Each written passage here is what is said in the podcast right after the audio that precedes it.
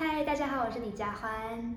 一转眼就过了好多年，偷走青春的岁月，多少年才领悟的誓言，明白你说的永远多遥远。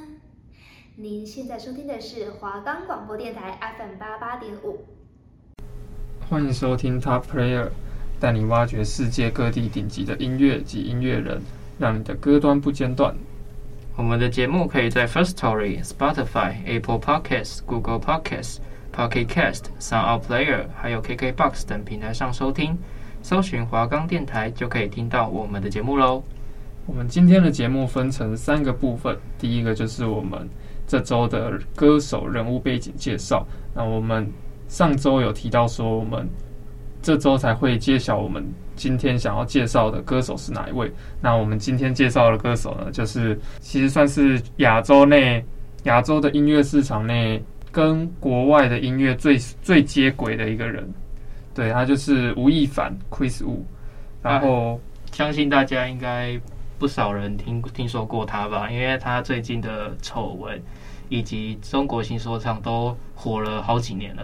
对，没错，尤其中国新说唱，就是他参加了各种选秀节目啊的老师，或者是他也有参加一些中国的综艺节目，这对他的知名度都是就是涨了很多粉丝啊。而且我一开始他其实是呃在韩国出道的，所以他其实在韩国也有很多粉丝。最后其实因为他是中国人，所以转为中国来发展。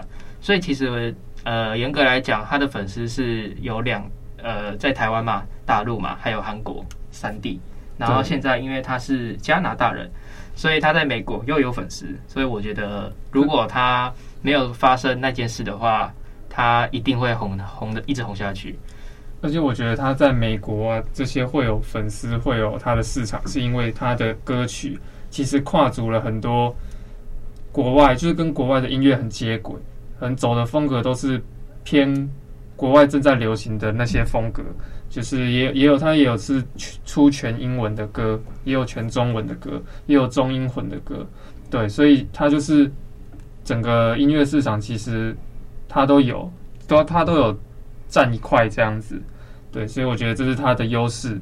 然后我们今天第二个部分就是会介绍他的歌曲，然后我们最后就是会一样，我跟庭元会讲我们的心得感想。一九九零年十一月六号出生于中国广州，这是吴亦凡的出生的地方。那他本名的话是叫做李嘉恒，后来才改名为吴亦凡。那艺名呢是叫做 Chris Wu，他是 SM 出品男团的 EXO 和 EXO-M 的前团员。出道后呢，在韩国还有中国活动一段时间，之后主要都在中国进行活动。而他现在正在面临的人生最大的危机，就是他在中国广州出生后，十岁呢便和家人一起移民到加拿大，然后拿到了加拿大的国籍。那他原本的梦想是成为篮球的选手，但是后来因为他有受伤，以及他的身高不足以有一百九，所以后来并没有被选为篮球队的队员。而且要在欧美打篮球，真的是。很受身高限制，因为你不像台湾的职篮说什么，你只要你可能一六零或一六五，你就可以打得了控球后卫。在国外，他们的控球后卫最矮的都有一八零，对，所以你在亚洲人来说，这个真的是有点伤了，对，太劣势了。之后呢，他因为那个篮球梦破碎了之后，所以他跟他的朋友一起去韩国，他应该是一开始是陪他韩是陪他朋友去韩国的选拔。后来呢，是因为被经纪人看上他的身高以及他的样貌，所以他才建议说要不要一起去选拔看看。结果他上了。那他之后在韩国培训了五年，五年之后呢，以 EXO 出道。那那个韩那那个韩团在中国大陆以及韩国呢都有很高很高的知名度。但是因为吴亦凡呢，他中间有一段时间是因为 EXO 对他呃前景并没有那么好。然后处处限制于他，所以吴亦凡在参加一项中国的综艺以及活动之后呢，他决定留在北京。但是其他 EXO 的团团员就是直接回韩国，因为他们隔天还有一个演唱会的活动。但是因为这样子，吴亦凡他就自己留在北京的这个举动，使得其他 EXO 的团员很不爽，然后也很不满，然后就说为什么你要自己留在这边，那么那么自私，而且他还那当时他还是 ESO 的队长，对，没错，所以他后来就觉得，呃，他就吴亦凡第一时间就先发文说，是因为 SM 对他的前景以及他的。呃，演艺生涯有很大的限制，所以他才想要留在中国，并不想要配合 SM 的活动。但是后续之后，很多 ESO 的团员就陆续发文，以及再隔一天就马上退追他。所以我觉得这就是造就于他现在可以形成多种风格的起因，就是他不想被受限嘛。因为你如果可能真的。在那种男团，你就是他们的风格，大家也都知道，就是同一种，对，可能就是男团的那种像 Twice 女团的那种歌，流行歌唱跳，对。可是他其实就是不想要受限，把自己受限住，所以我觉得他也算是知道自己的能耐在哪里，然后提早这个决定，其实我觉得对他自己来说算是非常正确的决定。对，如果是我的话，我应该也会这样子。但是许多歌迷并不这么想，因为他第一，他是一个团队。第二是他并没有提前告知，所以如果当时如果是我是他的团员，我也会觉得很不爽，说你明明是我的队长，你是我的哥哥好了，那为什么你要突然抛弃我们，自己一个人在中国发展？那你也不提前跟我讲一下，如果你告知一下那还好，但是你是完全悄无声息的直接搞消失，然后因为他的缘故，所以 EXO 原本的十二人要改成十一人嘛，但是他们的舞蹈因为他是唱跳的团队嘛，是，所以他们的。舞蹈也要重新编排，就在一个晚上要排。因为他一个人，对，因为他一个人，所以后来啊，呃，黄子韬不知道你有听过？有有有，我知道黄子韬，他不是都会参加那种舞蹈节目的评审。黄子韬就是当时的 E S O 的团员，然后他也跟吴亦凡在前期，就是还没有发生那件事之前很好，但是因为发生这件事之后，他们两个搞决裂，还有因为鹿晗这他的原因，也因为这样子也很不爽他。但是后来也是因为像于燕讲的，呃，因为他自己离开了，然后跟 SM 打完官司了，自己单飞后被中国签下，然后也发展了出很多自己的作品，像是他在呃，应该不仅仅是作品，还有他的演戏生涯。像不知道于燕有没有看过，在一七年的时候有演一个限制级战警。那我觉得吴亦凡当时也是因为导演看中了他的。呃，语文能力就是因为他是加拿大籍的那个外籍生嘛，对，所以我也觉得他的出入其实没有被 SM 限制住，我也觉得是非常好的一件事。那后来呢，就是因为是中国新说唱来找他担任呃评审，以及潘玮柏、MC HotDog 还有张震岳。那我觉得，因为吴亦凡的一句“你有 freestyle 吗”呃爆红。那我也觉得很厉害，但是同时我觉得他也是被很多网友质疑，因为他只是韩团出身，他并没有说唱底子，然后就被网友质疑说：“你问别人有 freestyle 吗？那你自己有 freestyle 吗？”其实我觉得这个就是因为他们这种饶舌界的人，他们都是从地下慢慢一步一步耕耘上来的，所以他们会觉得说，这种韩团出身的，他们就是事先有了那个头衔。然后有就是也有钱，然后也就是有人帮他先打好基础了，所以他们都不是靠自己的能力一步一步走上来的。然后对于这种人，然后突然出现在他们面前，然后还当他们的评审，然后可以质疑他们，所以我觉得他们心里才会有那么大的浮动。其实我一开始看到他当评审，我不知道，我完全不知道他是谁，然后我只知道他是一个韩团出身的一个新人。然后其实我不知道他有什么说唱底子，但是，呃，我有去查了他一下的他的生平，他好像在 EXO 是担任 rap 的主唱，对，所以我觉得他说唱其实可能也还行吧，但是还是呃没有什么实力，所以也没有什么作品，当时所以遭遇遭遇了很多网友质疑。那也因为 freestyle 这一词使他爆红嘛，所以他后来上了一个中国的综艺节目。然后在主持人的要求下，要他 freestyle 一碗面的一个 freestyle，所以演变而而来的话是大碗宽面。那这个词呢是在也是中国的一道菜肴的名字。那后来呢，他好像是在第二季还第三季之后，也有在导师赛的时候唱出这碗大碗宽面，然后也使得他再度爆红了一次。那老实说，你听到这首歌的时候，你觉得？我觉得很烂。我也觉得他的 freestyle 的实力好像真的是不怎么好。是啊，因为他是韩韩团出身嘛。但是我觉得，呃，我有听到他后来的写完了整首词，就是呃，除了前面的 freestyle 以外，他后面还有自己加了一些词。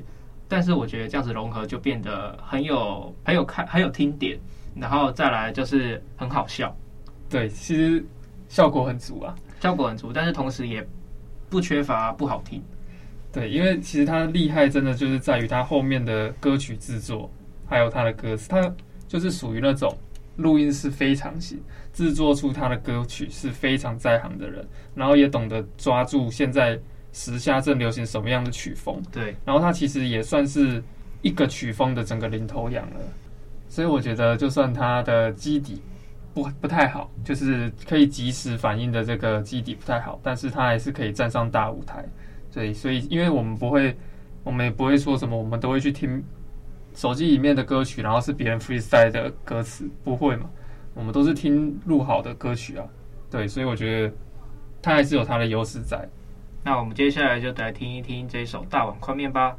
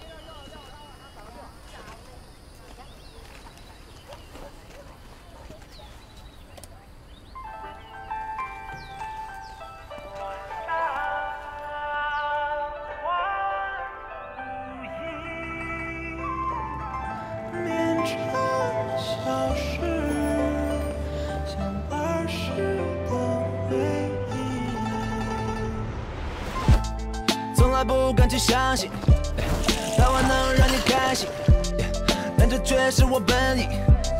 也许是一种天意，切磋武艺，切磋一下，武林高手来一比高下，千军万马就一声令下，面馆相见这千钧一发，可避阵风向对你看这碗又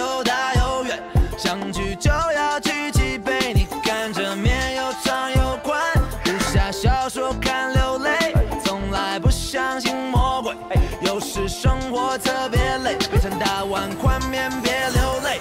这碗大，千万别虚荣心作祟，真心话。这大碗宽面也很贵，先别说话，不想给你机会，先别躲，就散了吧。听完这首歌就洗洗睡。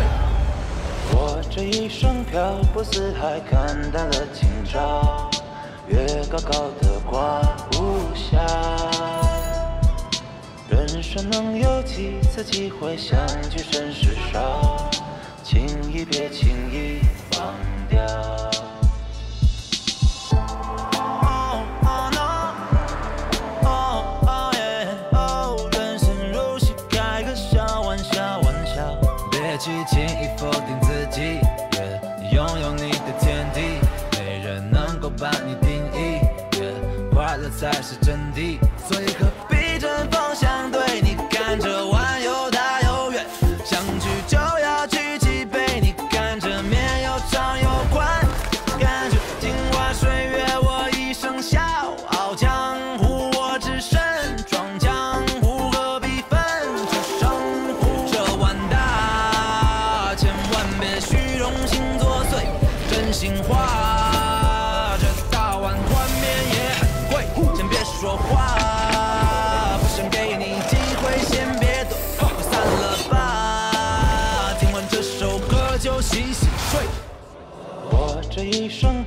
漂泊四海，看淡了今朝，月高高的挂无暇。人生能有几次机会相聚甚是少，轻易别轻易放掉。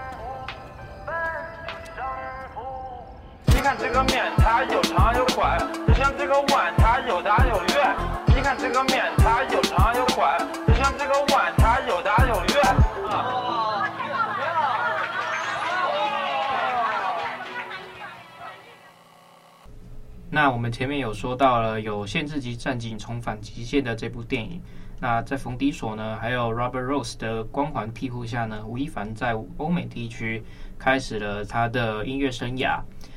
因为这一部电影，所以吴亦凡呢也让大家听见了他的音乐的契机。那乘着电影的热度呢，释出 July，MV 短短的不到四十八小时呢，就突破了三百万的观看次数。那现在已经累积到了两千三百万了啦。那也首次登上 iTunes 的总榜哦，而且他好像是亚洲第一人登上 iTunes 的。随后一月呢，在 Juice 更是火力全开，一口气打破先前 July 的记录。那更是呢，把 iTunes 总榜第二十八名的位置作为海外音乐市场的首次亮相。那吴亦凡确实有抓住听众的耳朵，应该说他在欧美也打开了市场。那接着吴亦凡呢，以制作人的身份回归中国，担任中国有嘻哈的评审。以节目爆红的程度来评估，吴亦凡我觉得他绝对可以轻松的坐享全亚洲地区的美灯奖。但是他并没有那么做。在 ADA Rising 跟 Travis Scott 的重量级制作下，他们也推出了跨地区的大家耳熟能详的《Deserve》这首歌。这首歌单曲在上线之后，也是直接在 iTunes 上面就是霸榜了第九名，然后一小时后马上就冲到了第二名的成绩。但是好像有听国外的网友说，因为根本不知道吴亦凡是谁。然后怎么可以让他登登上我们欧美的榜单？所以我觉得好像当时有争议，然后让吴亦凡那首歌从总榜退下来。对，但是其实，在退下来之前，还是他其实已经在第二名了嘛，其实就已经算是历史上首个登上 iTunes 美国总榜第一的华人歌手了。大家各位要知道，其实这项纪录仅仅次于 Taylor Swift 而已。所以他有了破纪录的 Deserve 之后，接下来不管是他之后发布的十八，或者是 BM，或是 Like That 这种歌曲，只要是吴亦凡出品的单曲，其实都是在美国音乐总榜上面的常胜军。然后在吴亦凡有众多金曲的加持下，他其实也同时被环球音乐集团所签下来。那环球音乐集团其实他。签的艺人有很多，大家应该都有听过，像是 Lady Gaga、Nicki Minaj 或者是 Eminem 这种欧美大咖的歌手。对，所以其实这对于他在欧美地区的歌手生涯来说，算是正在当红的时候。刚刚前面的时候有提到说，吴亦凡之后跟 Travis Scott 两个人合作了一首《Deserve》这首单曲，然后其实，在访谈中有提到说，吴亦凡其实是去年。参加了一个 Some Cap，那是一个算是很多很有才华的音乐人会聚集在那边做音乐的地方。然后之后吴亦凡就说，因为朋友，然后可以跟 Travis Scott 联络到，然后 Travis 刚好是在纽约，然后所以 Travis Scott 还特别从洛杉矶飞到纽约，然后在录音室跟他见面。他们在录音室见面之后，然后互相了解一下，然后他们就直接开始录音，然后最后就是一天，然后就。制出这首歌，所以其实主持人那个时候也有提及说，这就是在同一个录音室录音的重要性，因为在同一个地方创作，才可以真正的互相了解，然后交流，就是可以歌手之间才可以了解到另外一位歌手到底是想要做什么样的风格，然后他的做这首歌的愿景是什么，对他的想法才可以真正的交流到，所以是一种最好的状态。然后，其实《Deserve》这首歌应该大家都有很清楚的听到两个歌手的明确的风格，其实就是利用 Auto Tune，然后用洗脑的旋律，然后带听众去听这首歌。那在中国的时候，吴亦凡其实就掀起了中国有嘻哈的 Auto Tune 的潮流。那其实一开始很多人都质疑他说，为什么要用 Auto Tune？是不是自己唱不好，或者是怎么样？但后来越来越多歌手开始使用他这种风格，然后变得很燥，就是使音乐变得很好听。那 Auto Tune 是什么呢？Auto Tune 其实是音乐软体里面的一个插件啦。那在一九九七年被发明，其实已经存在很久了。它的功能呢，就是用来调高音。然后讲简单一点，就是让歌手唱的唱起来的时候不要那么走音。大部分的歌手专辑都有经过这道程序，就是很多混音师会说的：“我昨晚吞了一整首，就知道这个歌手的唱功有多么不好了。”对，但其实不是说吴亦凡的唱功不好，而是他用这个软件，就是他用这个风格带入 hip hop，所以我觉得在中国的话也是非常非常的呃很前卫。就是基本上其实。大家一开始会说，Auto Tune 只限于用来修音，但是它是把 Auto Tune 带到他的歌曲制作里面，而就是整首去使用，然后使用的拿捏度是恰当的，就会造成说，因为其实 Auto Tune 就是让人听起来很很 chill，然后就是会沉沉沉的沉在那个歌曲里面，有点像夜店的氛围，对，会整个让你沉浸在那个氛围里面，所以其实我觉得说，它就是利用，很像是。一开始吗啡大家就说只是用来吸毒的，但是现在也变成医生对医疗用品的概念，对，他就是那个创始人。其实刚刚田有讲到说的 Auto Tune，就是它不是不是说只是用来修走音而已。其实现场演出你要怎么看这个人的这个歌手的唱功好不好？其实 Auto Tune 在现场演出的时候用是非常非常困难的。为什么会困难呢？因为像前面提到的，你要让 Auto Tune 发挥作用，那 Auto Tune 的作用是什么？你要就是修走音嘛。那你要怎么修走音？你要先唱走音，所以你要在现场演出的时候，你是要故意唱走音，你才可以让 Auto Tune 发挥到它该发挥的效果。对吧？你懂吗？就是那很难呢。对，所以其实你的反过来说，就是你那个歌手，其实你现场表演 Auto Tune，你要唱的歌，你录出来的歌一模一样的话，就代表。这个人唱功其实是非常非常稳的，他可以很准确的接到那个走音的那个调，然后再借由 Auto Tune，然后来转换成我们歌曲里面听到的那样子舒服的一个音调。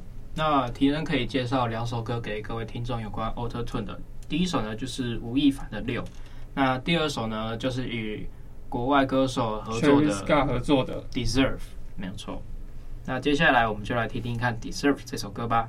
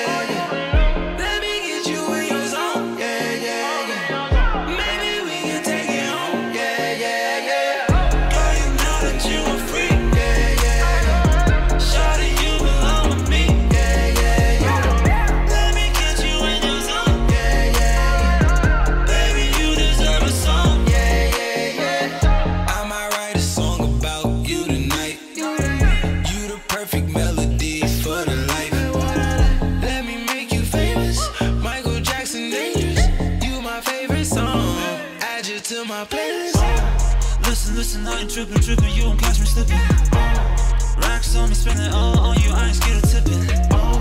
Facts only, I ain't spinning fiction, saying with conviction. Oh. You a vision, I've been checkin' for you don't know what you're missin'. Girl, you know that you a freak, yeah, yeah.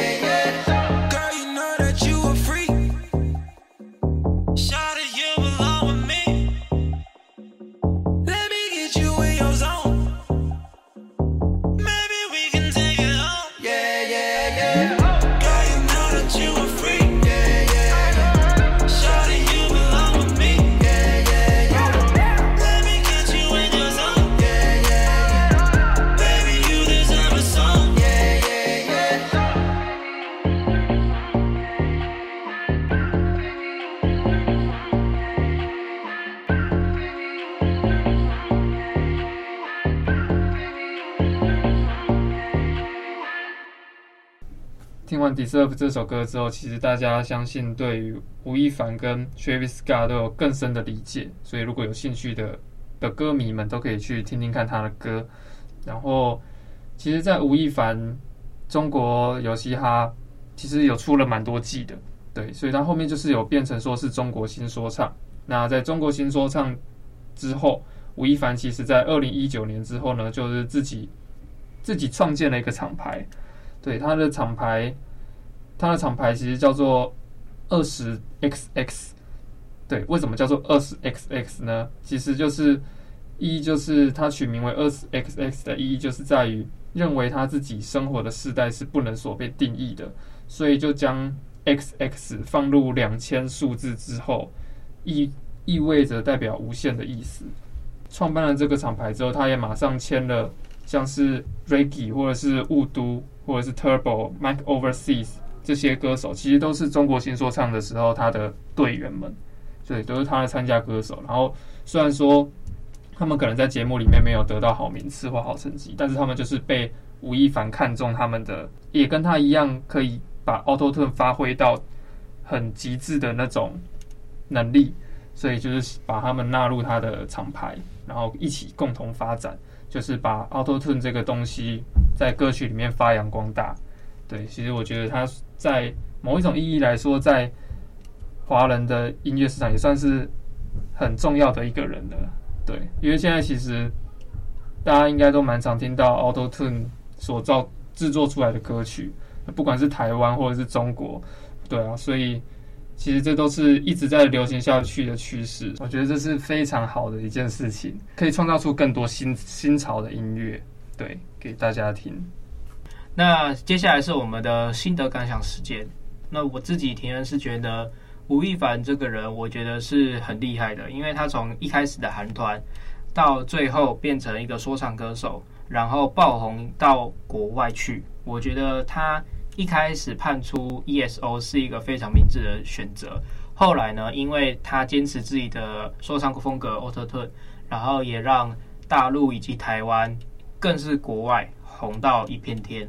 虽然有些人有质疑他的音乐风格，以及他的唱功，以及他的 freestyle，但是我觉得他自己的努力是就是没有办法被轻忽的。那其实我就像田恩刚刚讲的，就是除了他真的是非常努力以外，其实我本身是有在听他的音乐的人。对，其实不管是他，我比较偏向喜欢他做的英文歌啦。对。那种他做的英文歌的口味，其实都蛮吃我的风格的，所以我只能说，我也是非常看好他，还是非常支持他做的音乐啊。对，所以到现在还是会一直在我的歌单循环播放的。那其实如果跟我一样一直支持吴亦凡的粉丝听众，其实我相信还是会继续听他的音乐，然后期待他做出更好的作品。那我们今天。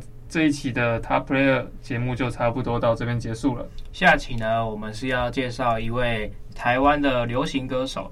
那他其实是呃非常非常老的，其实也是算堪称经典，四十几岁了，五十几岁了，然后也生了三个小孩了。但是先不透露大家是谁哦。